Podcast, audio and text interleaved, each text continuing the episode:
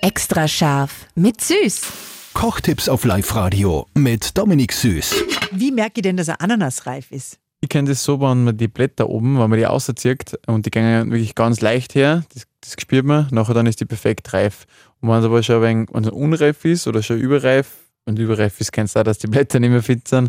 Und wenn es unreif ist, dann halt es so fest, dass du es eigentlich nicht rauskriegst. Dann weißt du nur, ups, das ist eigentlich nur ein wenig, das ist nur ein Krähe hinter den Löffeln.